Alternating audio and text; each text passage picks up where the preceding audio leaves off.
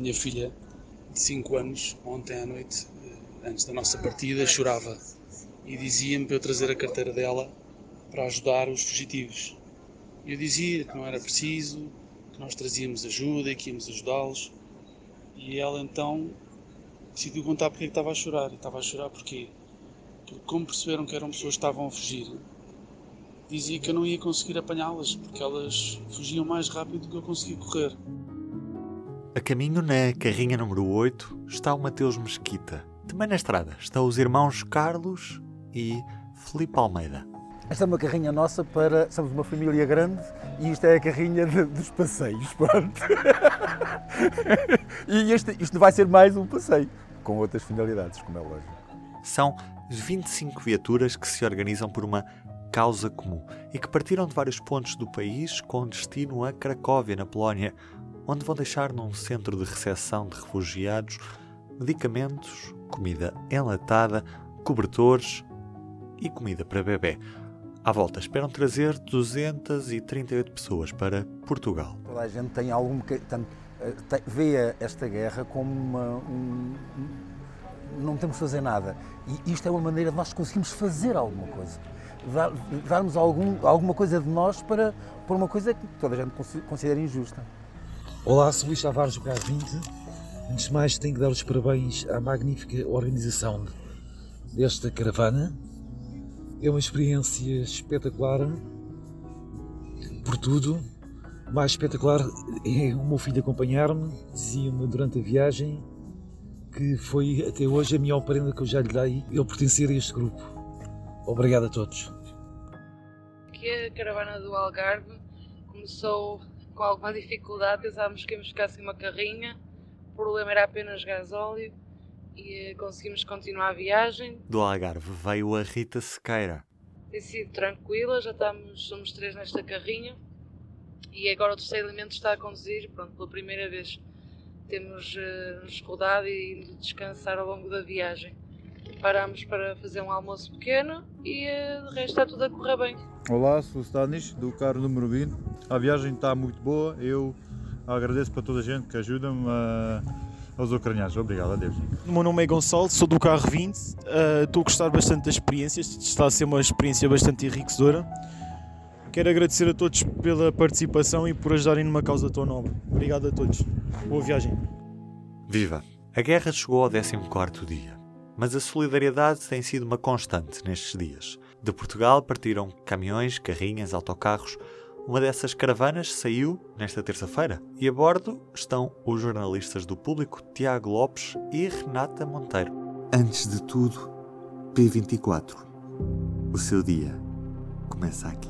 Começa aqui. Conta-me, Renata, que caravana é esta?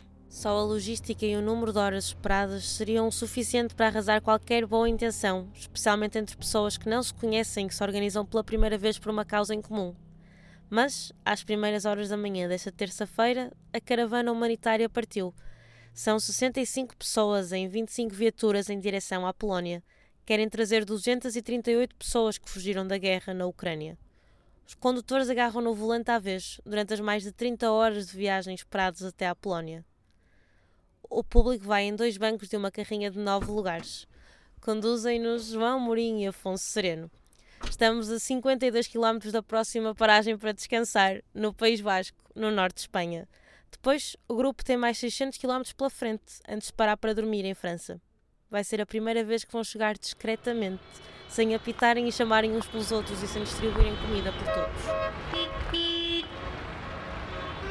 A Renata falou com o organizador desta caravana, Chama-se João Lage. Como é que tudo começou? Explica-me.